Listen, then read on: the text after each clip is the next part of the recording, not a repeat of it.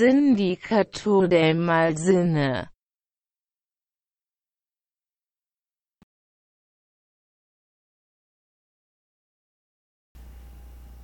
Me encuentro demasiado preocupado el día de hoy, mi querido Moy. Así es. O, qué ra- o tal vez te podría llamar em, subcomandante Marcos, o como quieras que te llames. Pues Aquella, aquella, aquella persona que se encuentre por debajo de ese pasamontañas. Podría ser pero- cualquier persona, en realidad. Es lo que me da emoción.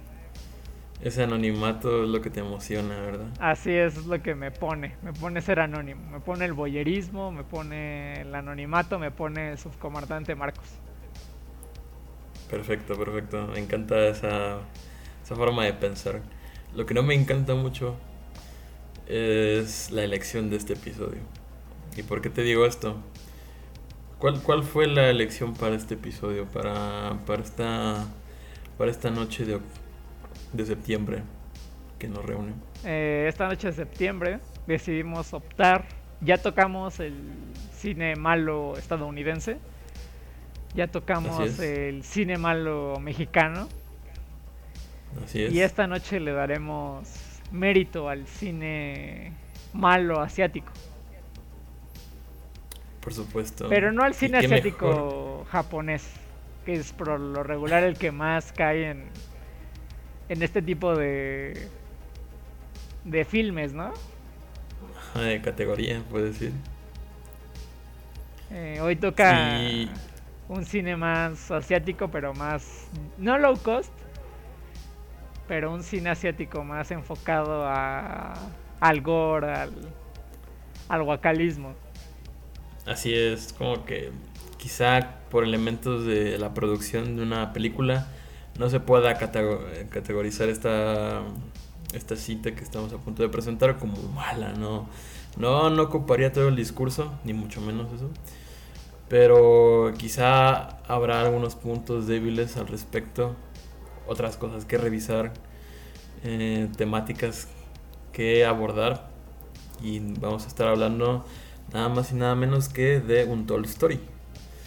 Eh, queridísimo compañero, podríamos hablar en específico a nuestro público qué es de un Toy Story, o más bien en español, la historia jamás, Jamás contada. contada. Pues para hablar de la historia jamás contada, o como lo podemos encontrar tal vez en algún Letterbox, en algún IMDB, en algún inclusive página ilegal como es Woman, que es donde nosotros la vimos. Eh, podemos hablar de un. Toy Story como un cine de categoría 3 en su máximo esplendor. Pero para hablar de un Toy Story como categoría 3, habría que entender qué es la categoría 3, ¿no crees? Claro. Quiero decir, yo, yo me acerqué a esta película por recomendación de simplemente de aquí mi compañero eh, el, el robón, capa, ¿no es cierto? Pero eh, en realidad pues fue eso, ¿no? Como que, ok, ¿qué vamos a ver en la siguiente, en la siguiente cápsula? ¿Qué vamos a estar revisando? Y saltó de inmediato la, la, pues, la respuesta de un- hay que ver un, un Toy Story. Y yo dije, ok, vamos a verla. Empezando buscando, empezando a buscar la película, pues yo no me encontraba de cuál era de, de todas estas que me hallaba en, en los resultados de Google, de un Toy Story, de un Toy Story, hasta que me mandó la liga precisamente hace algunos días y tuve la oportunidad de verlo. Sinceramente, pues yo no me esperaba una película eh, asiática de- en esos términos, ¿no?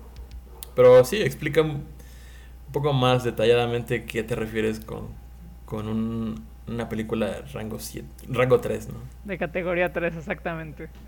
Sí, clasificar la categoría 3 es complicado en un principio para alguien que está acostumbrado a un raiteo de películas como lo tenemos eh, catalogado actualmente en el occidente, ¿no?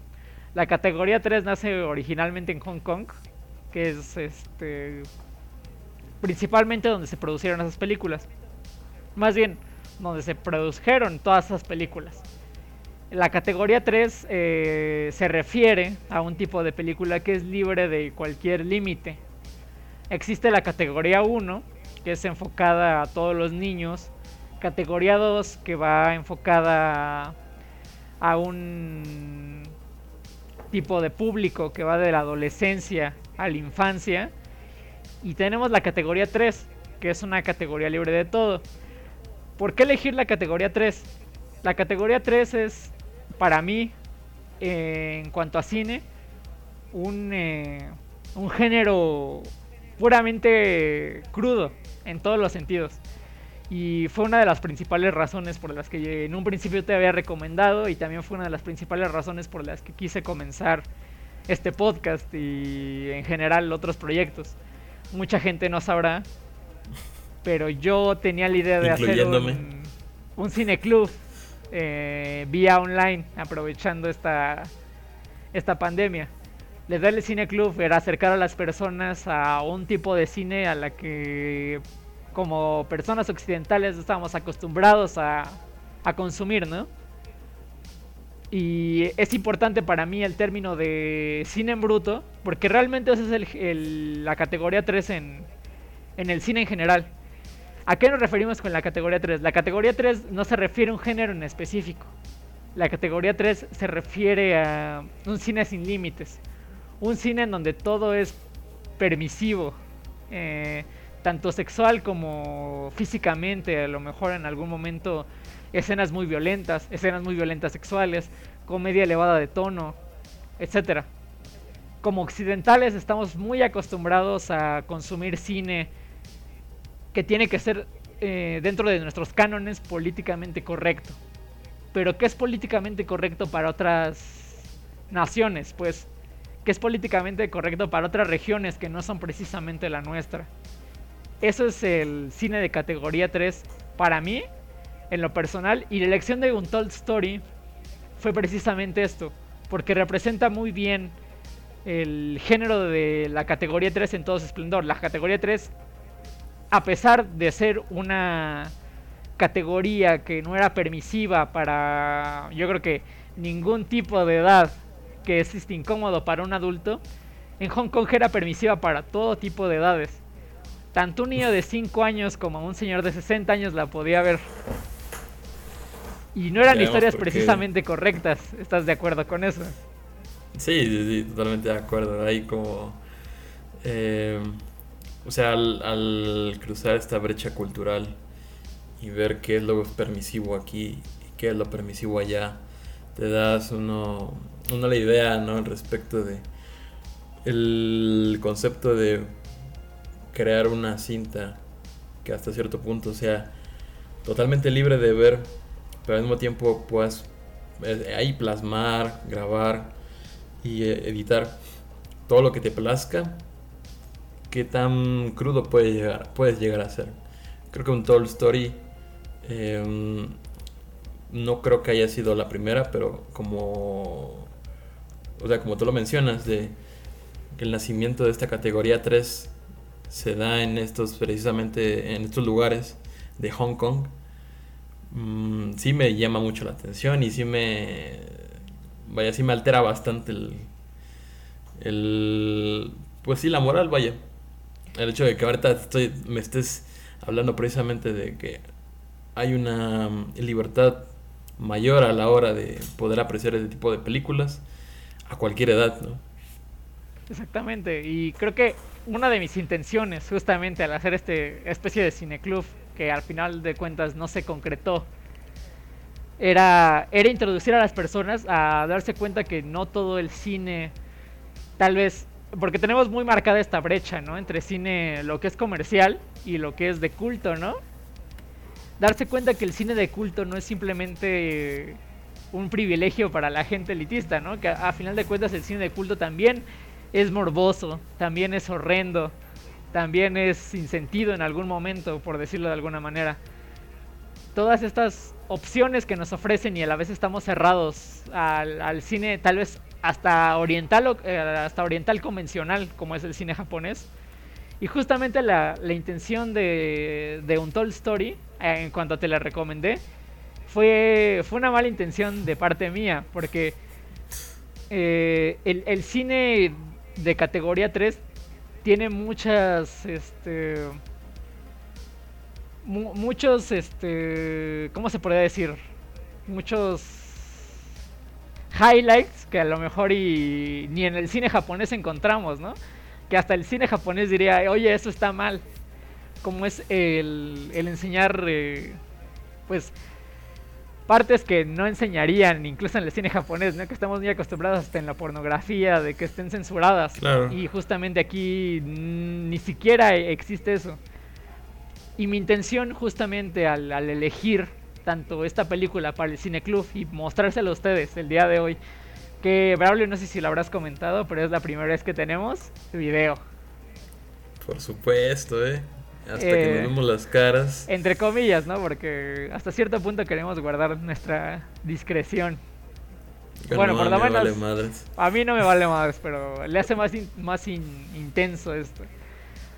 Era, era justamente experimentar un cine que, que no tiene límites, ¿no? Muchas veces pensamos que Gaspar Noé es un transgresor, ¿no? Y darse cuenta que eso existía desde los 80 es tal vez muy impactante y de manera más violenta. Sí, de hecho es precisamente una de esas escenas más contundentes, ¿no? Y te pones a pensar irreversible. Y bueno, quizá la, el final mismo de, de esta escena no haya sido el, el propio acto, pero vaya el hecho de que haya querido contar esta historia, ¿no? De, de Wong, de, de, bueno, catalogarla más dentro del, de este género del thriller, un poco más eh, dentro del crimen también. Tiene que mm, la intención de narrar sus sus fechorías, ¿no? Sus asesinatos y todo eso. Vaya, como que mm, sí, sí deja sí deja la- a la audiencia y en mi caso particular un poco trastornado, ¿no? En ese aspecto. Para la fecha, el hecho de que te pongas a grabar ese tipo de cosas eh, bueno, con las ideas que se vivían en la época, ¿no? Aún se pueden respirar y rescatar en- durante, la, durante la película. Sí, es que... Pero, bueno. Sí, sí. Ya hablamos bastante acerca de esto. ¿Qué te parece si damos un chapuzón, ¿no? A esta película llamada The Untold Story, la historia jamás contada, que, bueno, tendrá su similitud con la, con la película pasada, en el sentido de que se basa en una historia real, ¿no? De hecho, si buscas un poco al, al respecto, te encuentras básicamente este artículo de Wikipedia en donde te explica, pues, eh, en resumidas cuentas, cómo fue esta masacre en este restaurante, cómo es que, bueno, las ideas le brotaban a, esta persona para, ya sea hacer, pues, panes con, con la carne de sus víctimas, eh, qué es lo que hacía con los miembros de, de tales, de tales personas, ¿no? Y bueno, obviamente esto no es el Mataputos, no es el video, video home. Y nos encontramos en las tierras asiáticas de Hong Kong. Eh, bueno, Hong Kong en 1900, me parece 73. 73. Así es, 73. ¿Qué más nos puedes hablar del respecto de un Toy Story? ¿Qué, qué nos dice en los primeros momentos? Para que nos diga... Porque fíjate, adelantándome un poco, ¿no? En estos primeros minutos de la, de la cinta, cuando te muestra la pequeña discusión que hace el protagonista o el, Con el anterior el- dueño. Ajá, con el anterior dueño. Y bueno, eh, lo termina quemando. Le termina prendiendo fuego después de arrojarle como medio galón de gasolina. Mm, decide destruir cualquier evidencia de su yo pasado y se crea una nueva identidad. Crea otra persona, empieza a, intrometerse dentro de este negocio de, una- de un restaurante. ¿Y qué más sucede? ¿Qué más sucede, Braulitos? Es una historia casi parecida a Parasite, ¿no? Diría yo. En donde el, digamos que, protagonista, por decirlo de alguna manera, se apropia de todo el, el entorno que le pertenece a otras personas. Y a partir de eso empiezan a suceder un montón de embrollos que se desarrollan justamente a partir de eso. Un Told Story, como ya dije anteriormente, no es una elección aleatoria, ni mucho menos. Esta película la elegimos precisamente por, por la secuencia que llevamos en los capítulos, porque a pesar de que parezca que las películas son aleatorias, han servido de introducción para ir, ir, ir hilando una historia que nos lleva a entender nuestra contemporaneidad de alguna manera, ¿no? Nosotros a lo mejor nos sentimos muy ajenos a estas historias, pero al mismo tiempo son cosas que pueden pasar en cualquier momento. Tal vez no en bollos de cerdo, pero ¿cuántas veces no hemos escuchado la historia de alguien que hace tamales de una persona, no? Demasiado, decimos por acá. sí, sí, creo que lo que intentas em, mencionar este, en este puente que intentamos hilar. Es de que em, las películas que más son aclamadas, las más grandes que se encuentran en los ratings más altos, mm, quizás sean eso, ese chispazo de genialidad dentro del mundo del cine, pero el hecho de que los elementos no se hayan encontrado en películas pasadas, en producciones un poco más austeras o un poco más menospreciadas, no las hace inexistentes. Y me parece que un Toy Story es la es el claro ejemplo el claro ejemplo de esto, ¿no? Quizá es exacto, es como que sí podrá catalogarse en el thriller, se podrá catalogar en el, en el crimen, en el gore, pero yo creo que esa libertad a la hora de de crear o deshacer es lo que lo que ya podemos apreciar hoy en el en el cine de arte incluso, ¿no? Precisamente. A mí se me hace, se me hace muy interesante que Untold Story no sea una película tan aclamada como lo es el cine de Gaspar Noé, por llamarlo de alguna manera, y por tener el ejemplo más claro de lo que es el cine crudo. O el cine de Lars von Trier, que a muchos no les gustará, como es el caso de, de mi compañero, ¿no? Porque muchas veces se les aclama a ellos ser un cine muy transgresor, un cine que empezó, un cine pionero de decir, ¿saben qué? Podemos hablar de lo que sea. Cuando en Hong Kong la libertad eh, era bastante desde los 80, ¿no? De, poco tiempo después de ver estas películas se les restringió. Y justamente de ahí viene el nombre de la categoría 3. Pero me parece interesante retomar esta clase de filmes porque no estamos acostumbrados como occidentales y al ver esto y ejemplos incluso más marcados como lo son Pink Flamingos, que fue un suceso muy brutal en su momento y se les aclama de ser eh, muy transgresoras, muy un punto de quiebre para el cine. Y muchas veces nos damos cuenta de que en otras partes del mundo ya sucedía. Y un Toy Story precisamente me parece muy importante porque en la categoría 3 se tocaban temas como es el sexo, como la comedia, tanto como lo es el mismo gore, como lo es un thriller muy muy serio, que a, principio de vista o al principio de la película no es muy notorio, porque incluso el, humor es muy recalcado, ¿no? Con el tema de la, de la cadete esta que trabaja para, para el oficial Lee, me parece.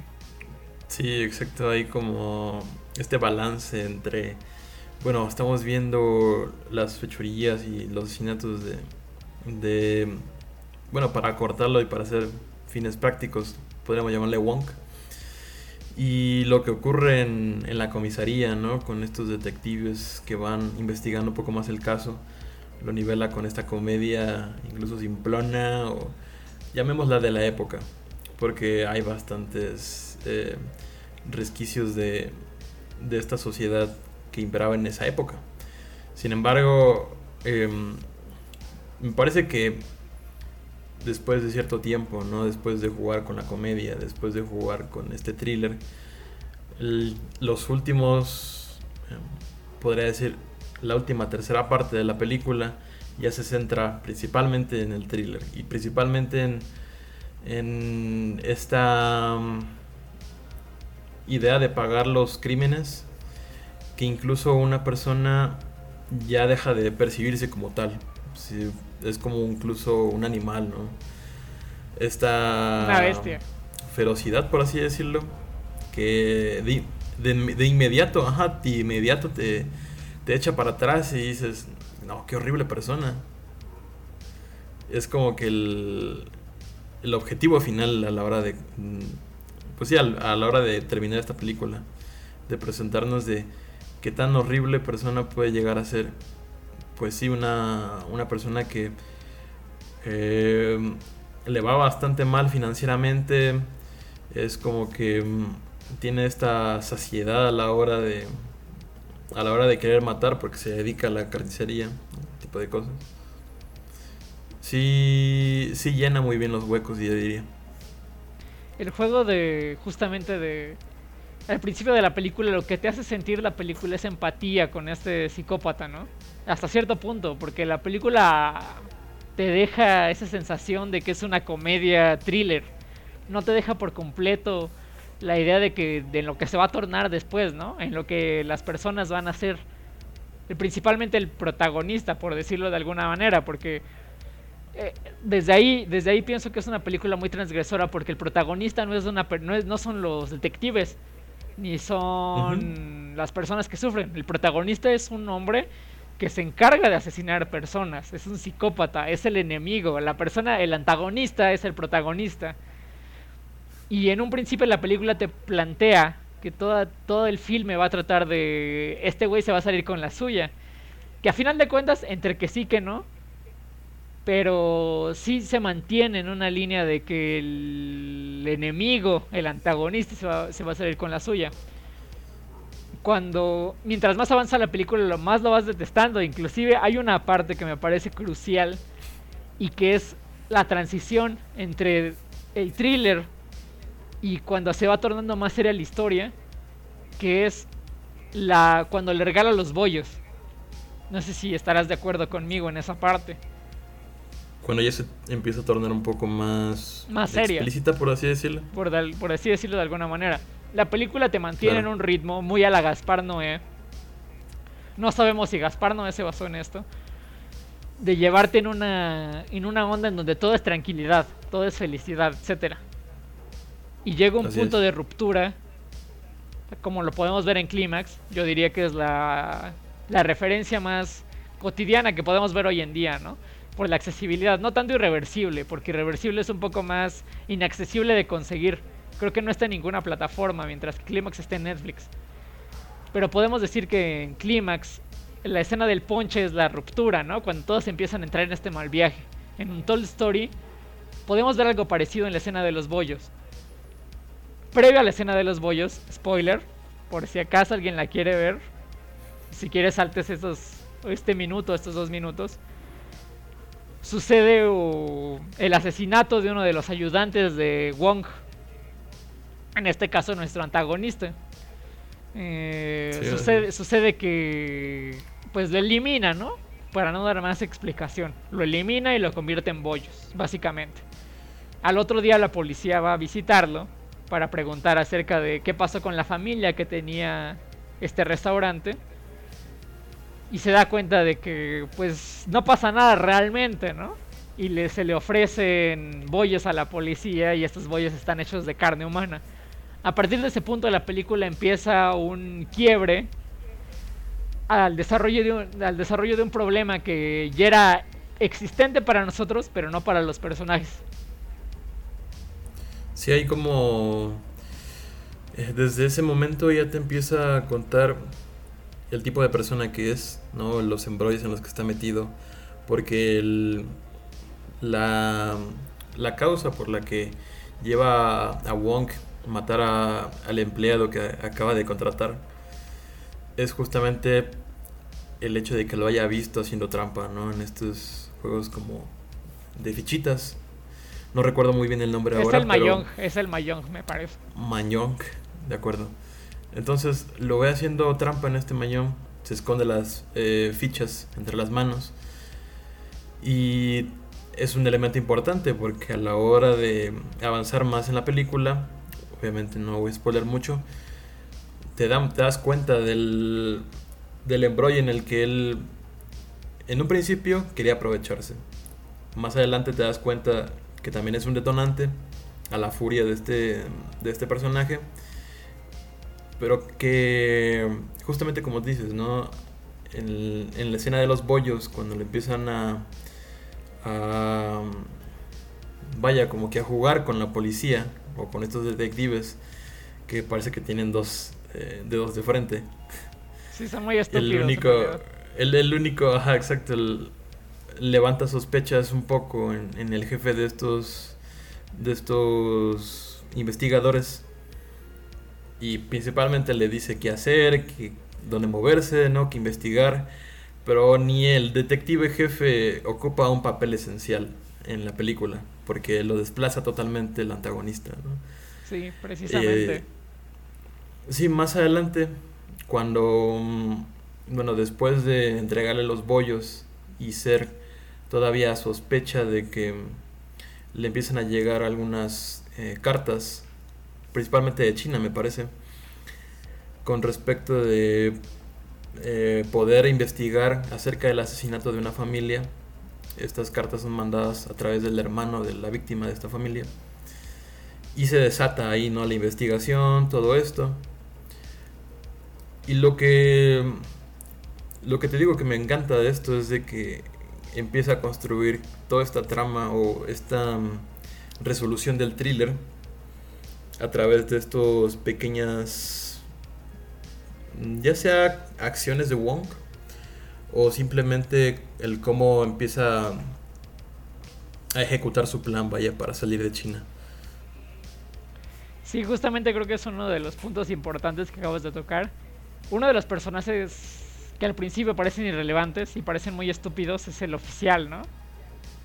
Precisamente. Y muchos, o sea, muchos pensarían que nada más es un güey que hace su trabajo por porque sí o por cumplir, etcétera, porque trae a su, o sea, nadie sabe por qué realmente sus súbditos le tienen miedo, ¿no? Le tienen como cierto respeto. Pero justamente como hablamos, después de esta ruptura de los bollos, empieza a cobrar más sentido el, personaje. En un principio el, el personaje que considerábamos más estúpido, etcétera, se convierte en un personaje crucial para la trama, porque es el único que tiene eh, razonamiento y un, un, pensamiento lógico acerca de todo lo que está pasando. Mientras los demás, como tú mencionas, eh, no tienen dos dedos de frente y no tienen ni idea de lo que está pasando y dejan pasar un montón de cosas y piensan que todo es como el espectador, ¿no? Que el, que el antagonista slash protagonista se va a salir con la suya. Este sospecha. Sospecha y empieza a hacer cuestionamientos de, oigan, ¿por qué no hicieron esto? ¿Por qué no hicieron el otro? ¿Por qué no preguntaron esto? Y se convierte en un personaje crucial para la trama. Y ahí es donde comienza a convertirse en un thriller la película, más que como una comedia de... Pues una comedia asiática común y corriente. Y justamente te digo, o sea, la elección de esta película no es aleatoria. Porque en sí, en la categoría 3 abarca muchos géneros. Es muy interesante. Pero al mismo tiempo, la razón por la que esta película es de las más destacadas es porque concentra la esencia de todas las películas en una. Si te das cuenta, la película tiene muchos géneros y tiene personajes que tienen carismas de muchas otras películas o de muchos otros géneros que estamos acostumbrados en el cine asiático. Pero al mismo tiempo logra tener coherencia en todo lo que se hace a través de la película para desembocar en un final que tiene sentido. Así es. Ya hay como...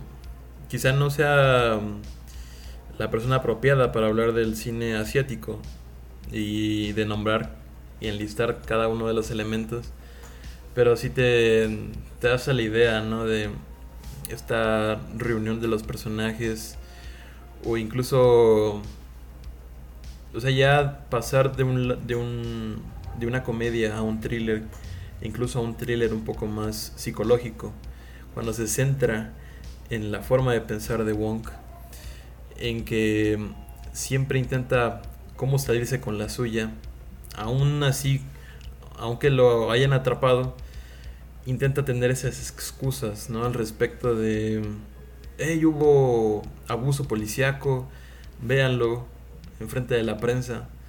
O sea, toma cualquier circunstancia y la juega a su favor. Es una persona muy muy completa en ese sentido, ¿no? Como que quiere en realidad escaparse de China, eh, escaparse de Hong Kong e iniciar una nueva vida. Y así como lo vimos en, en, los primeros cinco minutos, lo intenta hacer em, al final, en el clímax. Exactamente, o sea, regreso a eso. Y más, más que ahora lo tenemos presente, ¿no? En estos días que se ha ido el Free Hong Kong y etcétera la razón por la que Wong quiere regresar a China es porque en ese momento Hong Kong era un desastre, ¿no? Era un desastre político pues y había mucha represión, etcétera, y donde era libre era en China, lo cual también me parece irónico para estos tiempos, en donde la libertad se encuentra en Hong Kong, ¿no? Ajá, de hecho, cuando mencionan al respecto de las dos, bueno, los dos castigos que puede enfrentar Wong, por un lado se encuentran 25 o 35 años de cárcel, no estoy muy seguro de la cifra, pero por el otro, que es un poco más severo para nuestra sociedad, es la pena de muerte, ¿no? Que la pena de muerte la, la se encuentra en... Ya sea, o sea, tuve ahí un problema de localización. Pero me parece que la pena de muerte era lo que le estaba ofreciendo el Estado. Bueno, el, el Estado de Macao. La entidad de, de Macao. Pero que se encontraba en, Hong Kong, ¿no? Era parte de, era una, digamos que una subsidiaria, una ahí, algo así extraño. Porque según tengo entendido que no toda la película se grabó en Hong Kong. Pero el contexto era parecido a la situación política de, de Hong Kong en esos momentos. Ajá, exacto, porque no querían que simplemente muriera sin sin este sin pagar lo que hizo e incluso las decisiones a la hora de encarcelarlo y que compartiera la misma celda que el hermano de la familia asesinada em, hablan de, del desahogo no que se vive incluso a niveles del, de la cárcel no obviamente decide de Wong no querer sufrir esa em, esa tortura y así como te lo menciono, intenta una y otra vez salirse de donde está. Como que librarse principalmente, ¿no? Sí, principalmente la idea de, de Wong es esa, ¿no? Encontrar la libertad en otro estado que le pueda otorgar la oportunidad de seguir haciendo lo que él quiera, ¿no? Más allá de, de saltarse esa, esa barrera legal y poder seguir haciendo sus fechorías. Ahora con el respaldo de otro estado. Pero sí, me parece muy destacado este comentario que haces porque Wong no, o sea, si te das cuenta, uno pensaría que es cualquier estúpido, ¿no? Porque esa es, es, la, es como la, la, meta que te lleva a la película. Los personajes aparentemente son cualquier persona, ¿no? Cualquier persona que te podrías encontrar en cualquier lado. Que podría tomar cualquier acción, pero realmente mientras avanza la película los personajes se van desarrollando a tal punto de que te das cuenta de que son seres pensantes, que no existen tanto en tu metaverso, en el metaverso que genera la película, sino están un punto más allá. Y justamente uno de los puntos más destacables de la película es que se mantiene muy vigente en el pensamiento de cualquier estado, no llamémosle tercermundista, pero llamémosle en este vacío que existe muchas veces en, estados que tienen eh, legislaciones dudosas, ¿no? Vacíos legales que se pueden aprovechar. O esta justicia que al fin y al cabo el Estado no se hace cargo, ¿no? Los... Pues ya sea vacío legal a través de lo económico, o simplemente por la, eh, ¿cómo decirlo?, ineptitud por parte de las autoridades a la hora de investigar un caso, no llega a, a la resolución de darle una pena a la persona a la persona que, que lo, que lo amerita. Incluso se puede llegar a hacer acusa- acusaciones falsas y puedes terminar con mucha gente con, una, con un castigo que en realidad nunca cometió, un crimen que nunca pasó, pero se encuentran en la cárcel o en los penales pagando esa condena.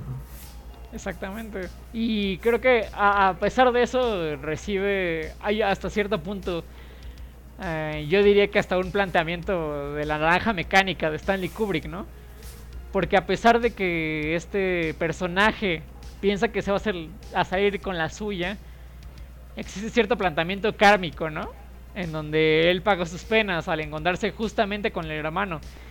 Que tampoco es una casualidad que se encuentre con el hermano de, de una de las personas que asesinó, porque un personaje plantea en un principio que esta persona se encuentre con este otro personaje para saltar la sopa. Pero a final de cuentas eh, es un planteamiento kármico porque a pesar de que la gente lo intenta ayudar, este sufre y sufre y sufre. Y no entiende, o sea, a comparación de, del personaje de la naranja mecánica, este no se da cuenta de la, del grado de las acciones que está cometiendo, ¿no? Y incluso se niega a cooperar, incluso toma de rehén a una enfermera que después también lo hace pasar por un, por un proceso kármico. O sea, esta, esta me parece que Untold Story posee varios valores de películas que ya habíamos visto y que hasta podríamos decir que, se, que otras películas se basan en ella, en ciertos eh, temas para desarrollarse.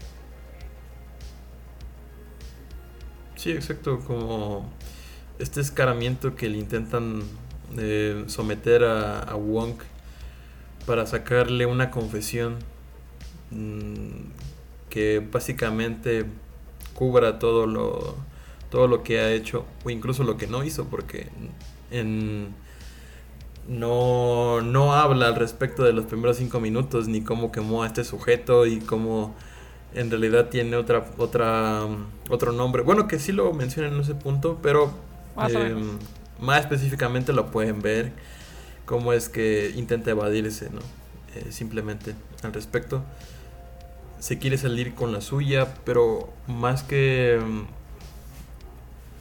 salirse en la suya y sa- saber que está en el embrollo en el que bueno estuvo matando y descuartizando más personas sabe que ya no, no hay salvación no no hay una no hay una salida viable para una persona de su tipo y entiende, empieza a tomar medidas más drásticas no cuando le- lo lo empiezan a encontrar en la cárcel y justamente el hermano de, de esta familia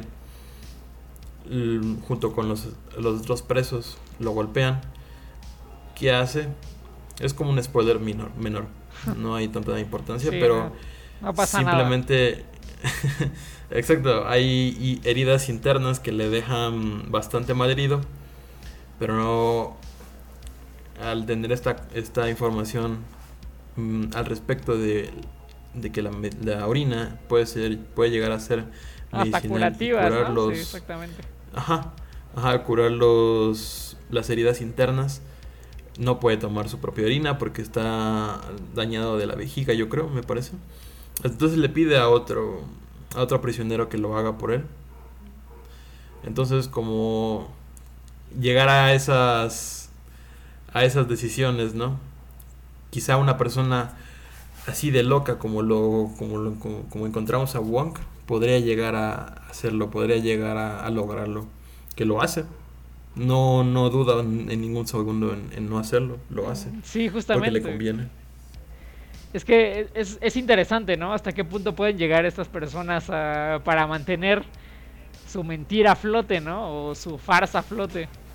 Porque si nos damos Sí, cuenta, hasta tira la basura, ¿no? Creyendo que nada va a pasar. O sea, ti- tiene también sus momentos que no son lógicos, pero te das cuenta de, que- de que las personas no saben cuánto va a perdurar su mentira.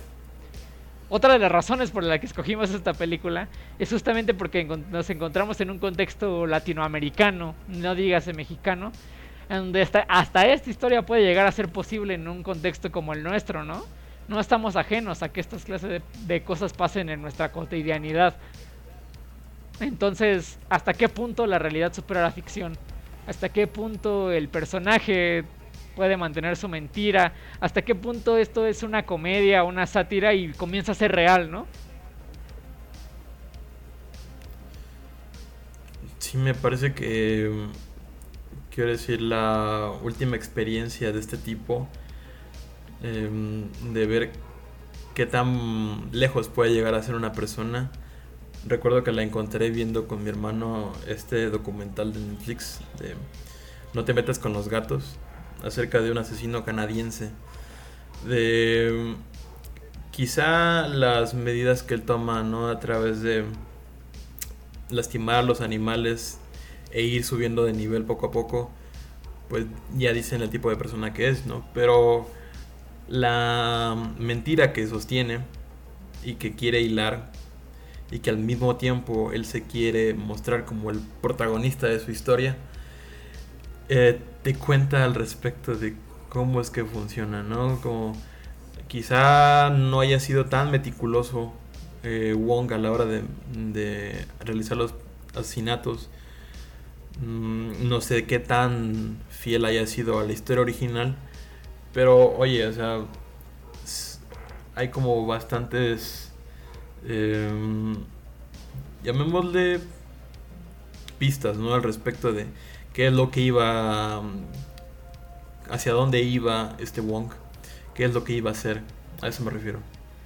Sí, a partir de eso también también nos muestra muchos personajes de, de la cotidianidad, ¿no? Al mismo tiempo. Como lo es la cajera sumisa, el, el ayudante metiche, los actores incompetentes que son la policía. Mucho de este contexto nos los muestra el director. ¿Tú recuerdas cómo se llama? Mm, no. No, se los debemos, pero prometemos añadírselos. Si no, aquí abajo en la descripción o en algún lugar donde puedan conseguirlo.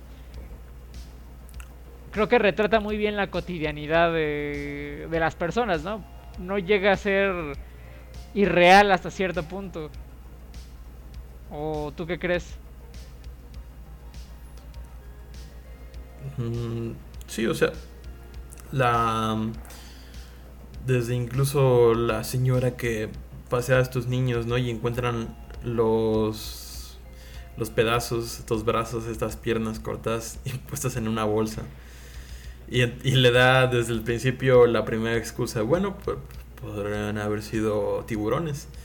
¿Qué tipo de tiburones son los que meten esta, estas piezas de, de, de personas en una bolsa, no? no es tan coherente y simplemente da indicios de que es un asesinato.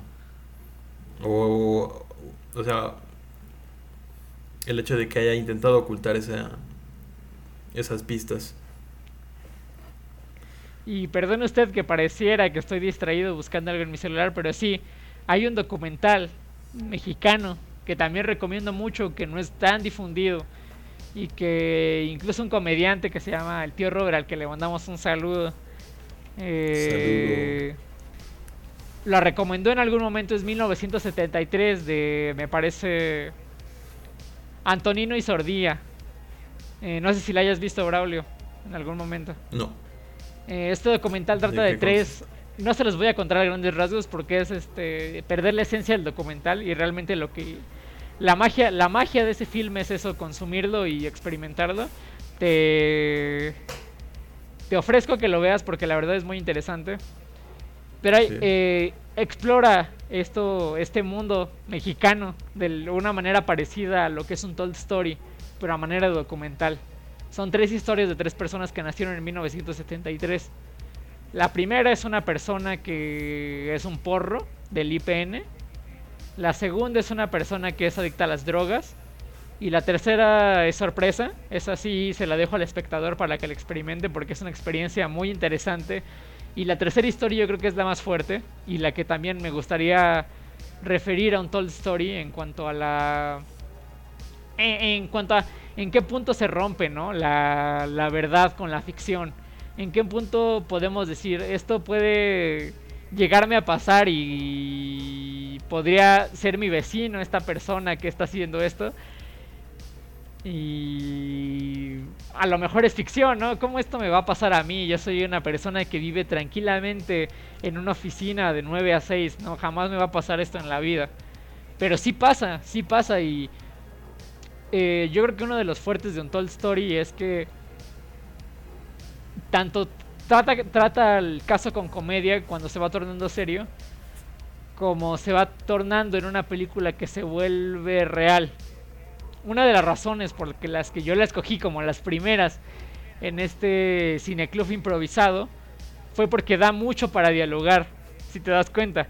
Pareciera una película que es cruda, porque sí, pero trata muchos temas de los que podemos hablar, de incompetencia policial, eh, en qué momento se vuelve realidad la ficción, eh, la cotidianidad de las personas, en desconfiar de la otra persona. En la pintura, en la pintura roja. el presupuesto de la pintura roja en los en ese tipo de elementos, ¿no? sí, precisamente. O sea, hay un montón de elementos que se pueden tratar y podríamos pasarnos horas hablando de un Told Story. Como una película de thriller, como una película de comedia, como el principio o el de el uso de la violencia sexual, eh, el usar inclusive, yo diría, el abuso de algunos niños en escenas gore, que me parece fundamental. Jamás, jamás, jamás te apuesto que has visto una escena tan explícita con niños en todo lo que has visto de cine. De hecho, esta escena, ¿no? Donde, em, bueno, gana este nombre del asesinato del, en el restaurante de los ocho imperios. De los ocho eh, inmortales. Cuando... Ah, perdón, ajá, los ocho inmortales cuando te encuentras las cabezas de, la familia en el suelo y te pones a... Sí, sí, sí, sí, sí te altera básicamente, ¿no?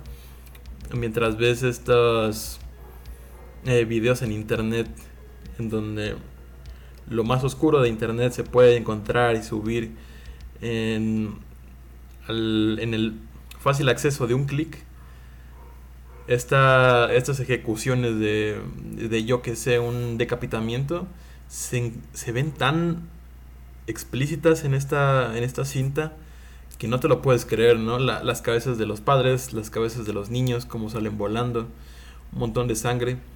Pero, vaya, es como lo menciona eh, mi queridísimo subcomandante, esa libertad que hay, esa libertad que, que, que, le, que le empezaba a permitir en el gobierno de Hong Kong. Y vaya, es, por ahí simple entretenimiento llevado a, ese nivel, vaya. Sí, te digo, o sea, da mucho para pensar hasta qué punto es entretenimiento eso. Porque si te das cuenta que o sea, es, violencia pura, es morbo puro. Pero al mismo tiempo te está contando algo que sí pasó y que es al mismo tiempo crítica y que es al mismo tiempo comedia y que es al mismo tiempo un montón de cosas que no entiendes y que te están pasando por la cabeza. Para mí es fundamental eso, porque creo que en el cine ya no podemos tener esas cosas, jamás en la vida. La corrección política, lamentablemente, nos ha limitado mucho. Aunque Berardo González lo quiera hacer en, esta película de. ¿Cómo se llama? Eh, del, del diablo, no recuerdo bien aunque la, es Everardo González lo quiere, hasta se pone la misma censura a él, si te das cuenta. Porque los afectados tienen las máscaras, así como yo la tengo yo. Pero ellos tienen las máscaras de gente que está quemada. En, en, en, el, en Untold Story no existe eso, no hay anonimidad. Todo es explícito y te dicen que fue real, que no es ningún chisme de verdulería. Es algo que sí pasó y te muestran cómo pasó y te muestran la incompetencia de las personas porque parecería broma, pero en la vida real la gente es así de incompetente. Sí, porque en, realidad no lo, no lo, toman en serio y dicen, ah, bueno, quizá haya sido alguna coincidencia estúpida que haya formado este acontecimiento, pero no, hay que investigar, hay que empezar a dudar al respecto y vaya, si no tienes esa capacidad de, como de entrometerte ¿no? en ese tipo de casos, como es tu trabajo de detective o de investigador, pues yo que sé qué es lo que te va a esperar al momento de que te presente un caso de estos. Sí, precisamente. O sea, se me hace muy. A mí se me hace un tema de estudio muy extenso. Lamentablemente no nos podemos tardar una o dos horas en hablar de esta película porque sería muy tardado. Pero sí les mostramos eh, en gran parte de lo que es la categoría 3. Si usted busca otras películas de categoría 3, eh, tenga mucho cuidado. Mucho, mucho cuidado. Porque esto, estamos hablando de esto como una especie de caso de estudio. la categoría 3 tiene de todo. O sea, tiene casi, casi cine. Se centra mucho en cine erótico y cine violento, básicamente. No se centra en una historia en específico. Usted va a encontrar muchas películas, como una de mis favoritas, que incluso, no sé si Braulio sepa, eh, dos actores asiáticos que ahora son muy reconocidos trabajaron en, este tipo de filmes, que fue Jet Li y Jackie Chan. Una de mis películas favoritas de, de categoría 3 se llama Crime Story, que es eh, Jackie Chan, que es un policía frustrado y lucha contra una mafia que incluso está en la policía. Eh, luchando contra unos crímenes, pero al mismo tiempo no, y él se siente muy frustrado porque todo eso es, como el rey Midas de la muerte, Jackie Chan. Las personas que llama se mueren, las personas que son sus amigos se mueren. Una suerte de Old Boy y también hay otras películas que son acerca de justamente artes marciales, pero se enfocan mucho más en lo erótico. Si usted quiere entrar en este tipo de filmografía, le recomendaría entrar por Crime Story, por The Untold Story. The Untold, tiene, Untold Story justamente tiene una secuela que no recomiendo en absoluto. Es este ah, muy mala. También la encontré. sí, sí, sí, justamente no te recomendaría que jamás la vieras porque es muy, muy, muy, muy, muy decadente y no tiene el mismo valor que esa. Pero podría recomendarte otra película aprovechando las épocas de pandemia que se llama Ébola Síndrome. Ébola Síndrome tiene mucho de la esencia de un Told Story y si usted gusta podemos hablar del, de Ébola Síndrome después. Eh, porque a mí me parece una de las grandes, grandes, grandes obras del, del cine de categoría 3 asiático.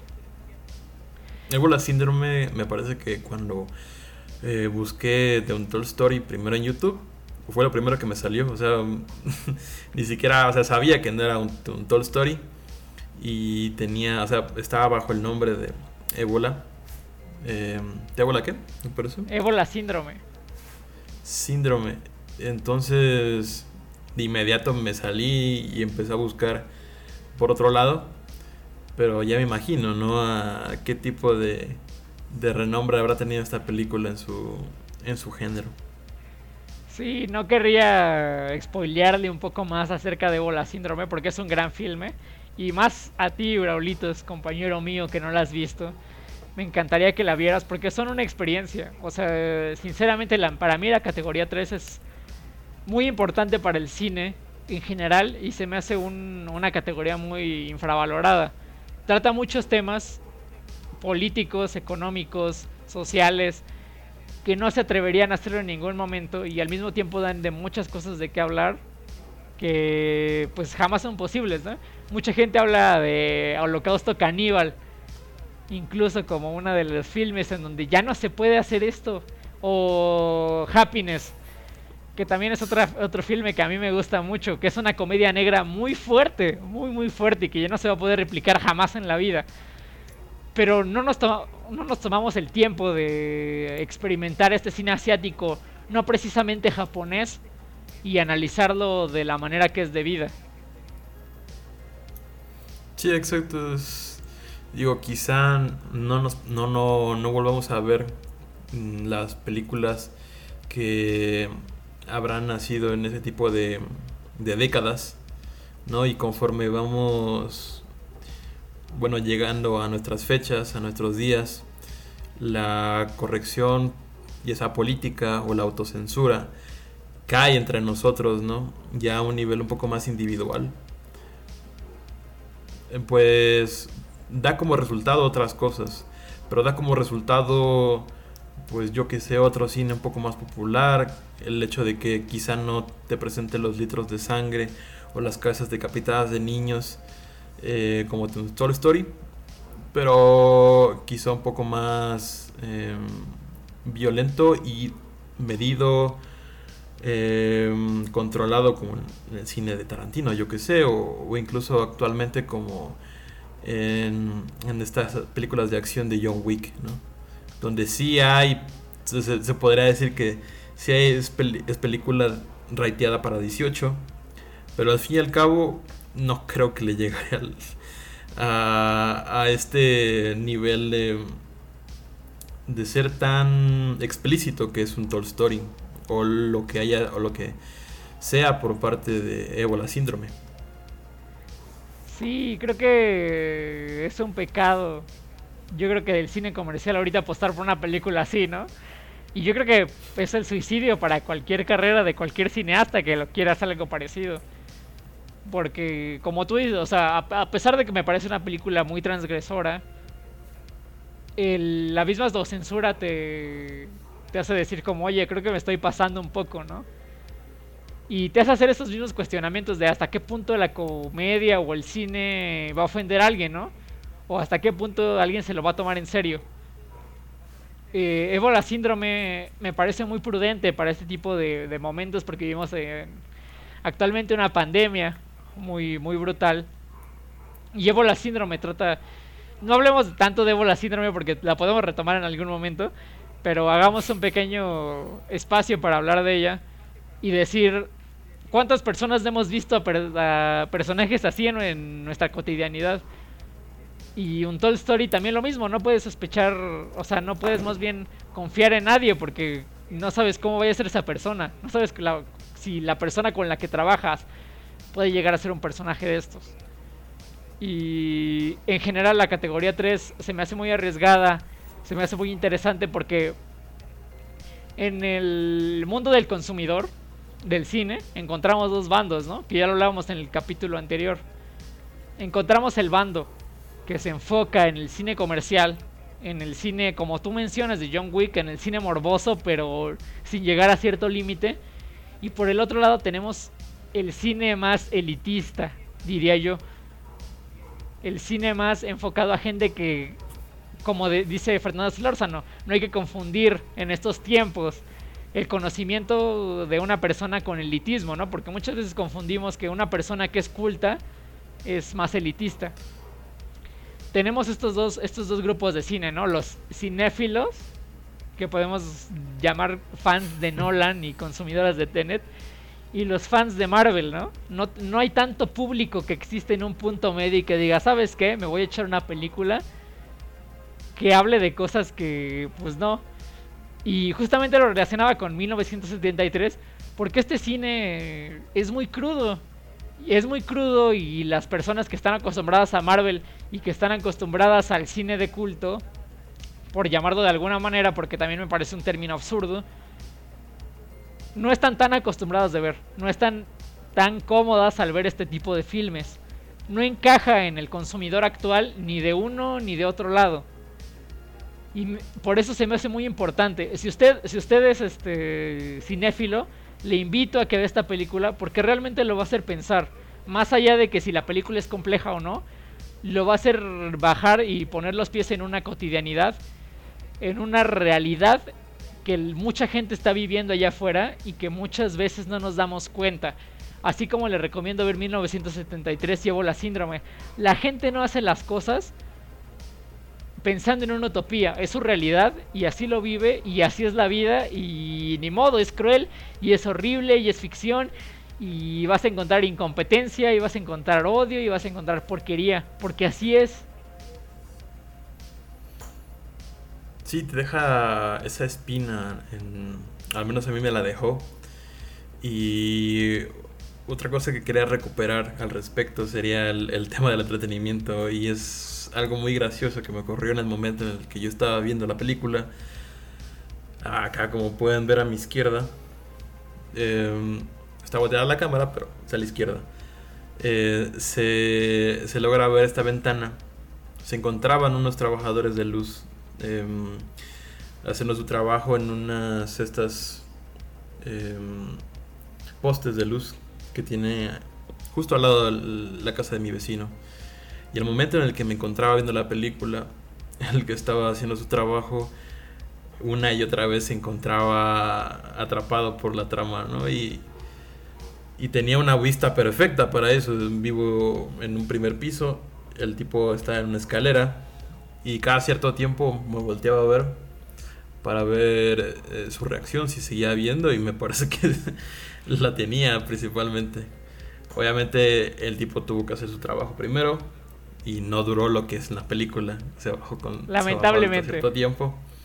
Lamentablemente, pero eh, quizá haya sido el morbo de esta película lo, lo que la haya traído, porque ya una vez te pones a ver qué, de qué se trata, de qué estamos hablando en esta hora y media que casi dura esta película, porque dura hora 36. Más o menos. Y logra, ajá, y logra en ese tiempo, bueno, te puedes dar una idea, pero no te sales con un morbo satisfecho, ¿sabes? No, para nada. Te sales con todo menos con eso, a mi parecer. Sí, uno de los, a mí se me hace uno de los finales más, ¿cómo se podría decir? Coherentes, eh, satisfactorios, no, satisfactorios no, porque definitivamente no es satisfactorio el final. El final de la película me parece muy prudente, esa es la palabra. Porque así son los finales en todos lados. O sea, no hay ni buenos ni malos. Alguien se va a salir con la suya. Algún lado se va a salir con la suya. Y no precisamente el lado que tú quieres. La gente es así. El ser humano es así. O sea, no es Hannibal Lecter, no es ningún personaje que te vas a encontrar en la ficción. La realidad es así y te la tragas y no hay de otra. Así es, crudo y conciso y directo. Te lo tragas porque te lo tragas, porque así es y no hay de otra. Y eso, eso te dice un Told Story. No hay final feliz, no hay final triste, así es y te lo tragas. Porque así pasó. Y se acabó. Quizá, o sea, se podría hablar al respecto de qué tanto de lo que pasó en realidad se refleja en la película, ¿no? Como esta fidelidad que hubo. Y se puede encontrar hasta cierto punto la información, eh, al menos en inglés, ¿no? Pero quizás se haya más en el idioma en el que, en el que ocurre, ¿no? En las circunstancias en las que sucede. Pero vaya, te queda como con una con una idea de ya no quiero saber más.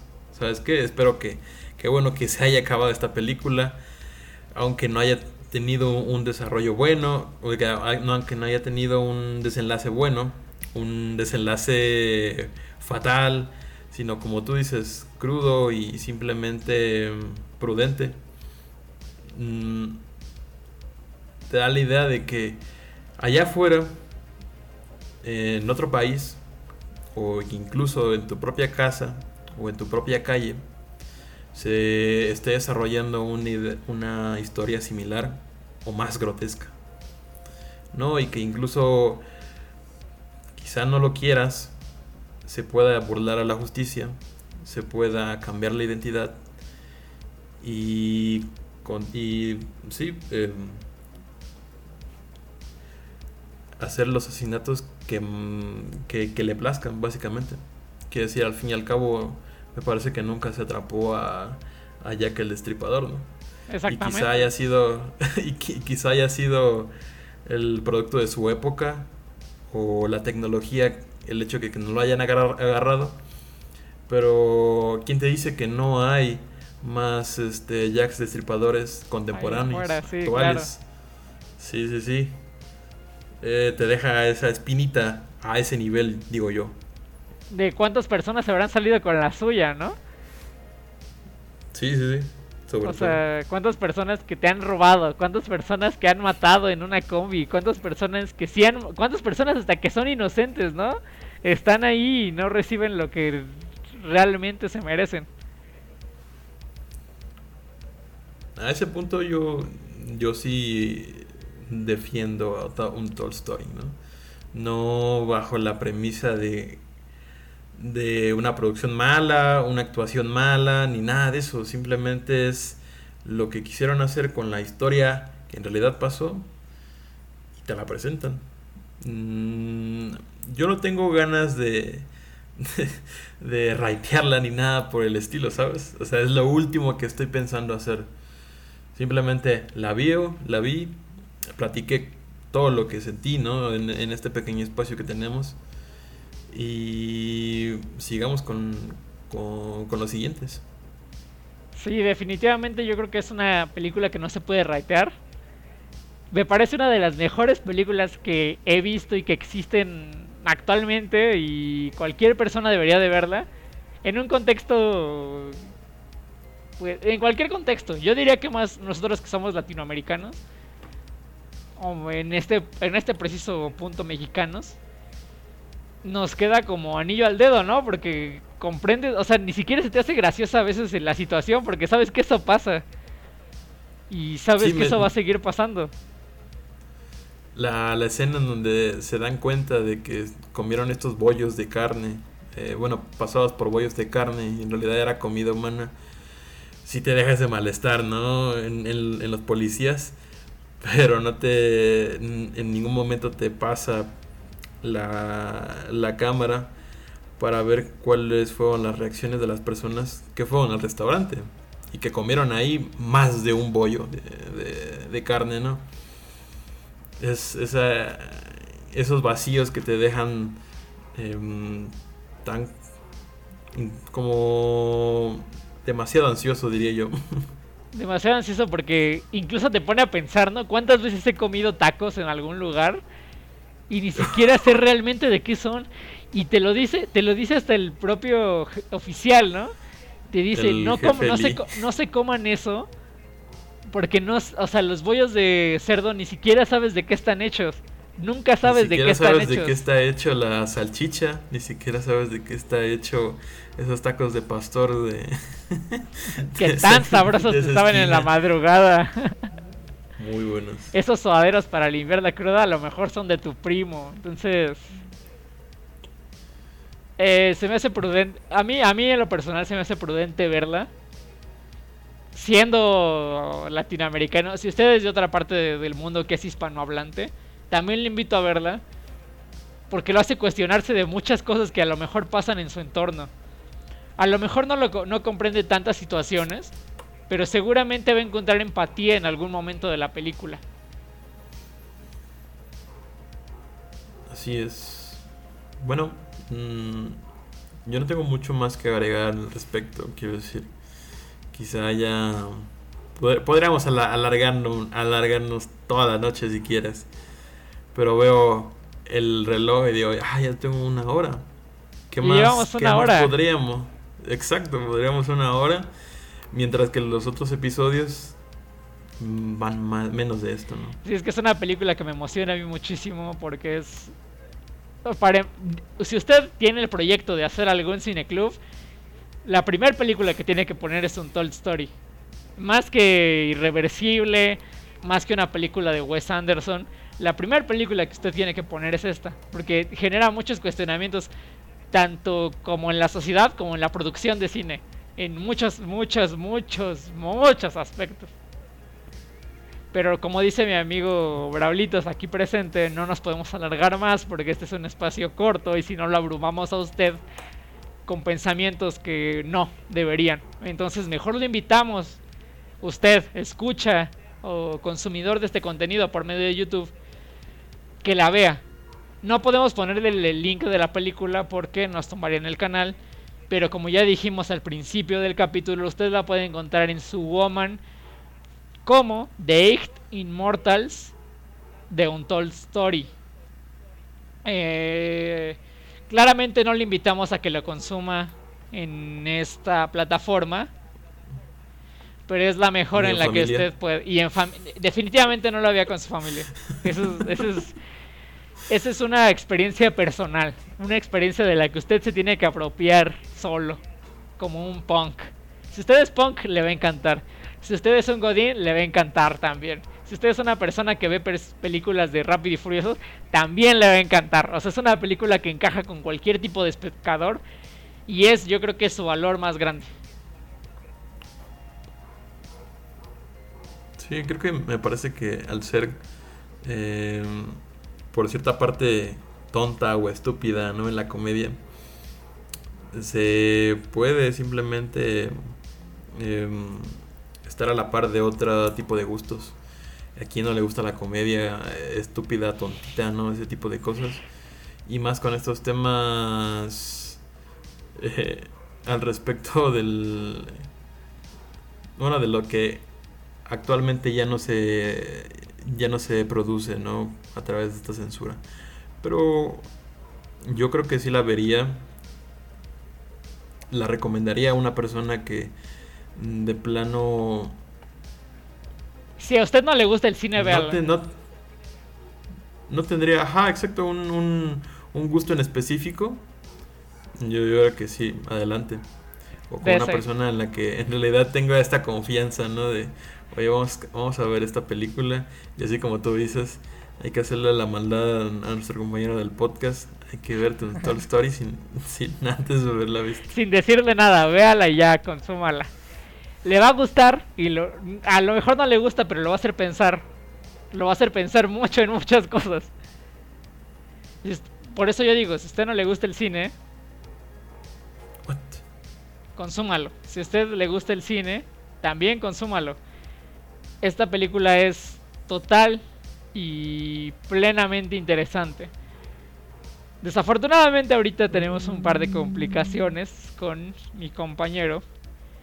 Pero eh, si no regresa para el final del capítulo, aquí está de nuevo. Braulitos, ¿cómo estás? ¿Estás perfecto? Ya, ya, ya volví. Perfecto, perfectamente. Finalmente, ¿cuáles son tus comentarios finales acerca de este filme? Porque ya nos extendimos muchísimo en este episodio. Comentarios finales. Me, gustaría que, si bien, como tú dices, eh, acercarse a esta película con serias...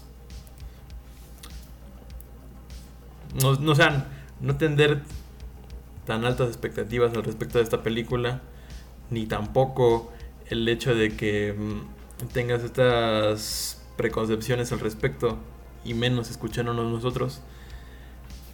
Pero sí es una película que definitivamente se debe de experimentar. Más que solo ver, más que solo eh, raitear. en realidad sí se debe de, sentir y yo creo que el, el, objetivo, como te digo, esa espina que te deja no al nivel de qué carajos acabo de ver, sino de que, vaya, esto es algo que, que sucedió en su época, pero ¿quién te dice que no puede estar ocurriendo en la casa del vecino? O a 5 millones de, kilómetros de tu casa. Exactamente. Eh, concuerdo contigo completamente.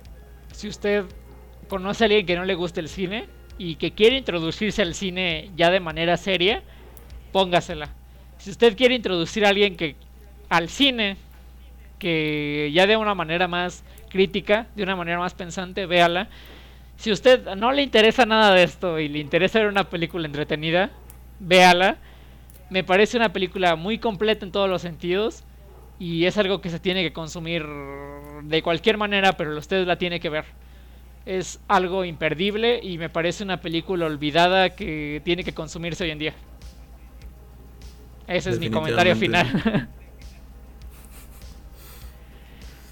Quién sabe cuántas películas antiguas de su época, o no tan antiguas, puedan llegar a tener la, la importancia o la relevancia que, que se pueda tener esta plática ¿no? hoy en día.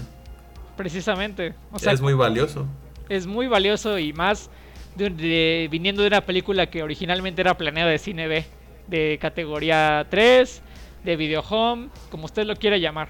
Yo creo que es yo creo que es uno de los capítulos más interesantes y me parece también interesante que es el capítulo 5, sería el lustro de nuestro de nuestro podcast. Y yo creo que es uno de los capítulos que más hemos disfrutado, ¿no? Hasta el día de hoy. Definitivamente. Creo que el trago amargo del Mataputo sí lavó un poco de mí, ¿no? Con respecto al cine. Y una vez después de un Toy Story, vaya, soy otra persona incluso. Em, pero bueno, espero que les haya gustado este, este capítulo del Sindicato del Mal Cine. Quizá este no haya sido una definición completa de un mal cine o de una mala película, pero ya sabemos a qué venimos, ¿no? A discutir, a ver qué tipo de película es. Porque, bueno, Toy Story podría ser o podría ser catalogada como una película que simplemente utiliza, que utiliza litros de sangre para, para hacerse la serie. Pero créeme que no es el caso. No es el caso, va un poco más allá. Y como ya nos, ya nos habrá escuchado, hay una opinión totalmente, eh, bueno, una opinión que cambia totalmente de principio a fin en la película. Definitivamente. Definitivamente. Definitivamente. Sin nada más que agregar, espero que nos sigan en nuestras redes sociales, en Instagram como el Sindicato del Crimen. No, Crimen Sindicato. crimen Sindicato. Crimen Sindicato. En Twitter como igual Crimen Sindicato. Y en YouTube como el Sindicato del Crimen. Esperen este estreno del episodio en miércoles. Hasta la próxima. Chao. Espero que la vean, la disfruten mucho.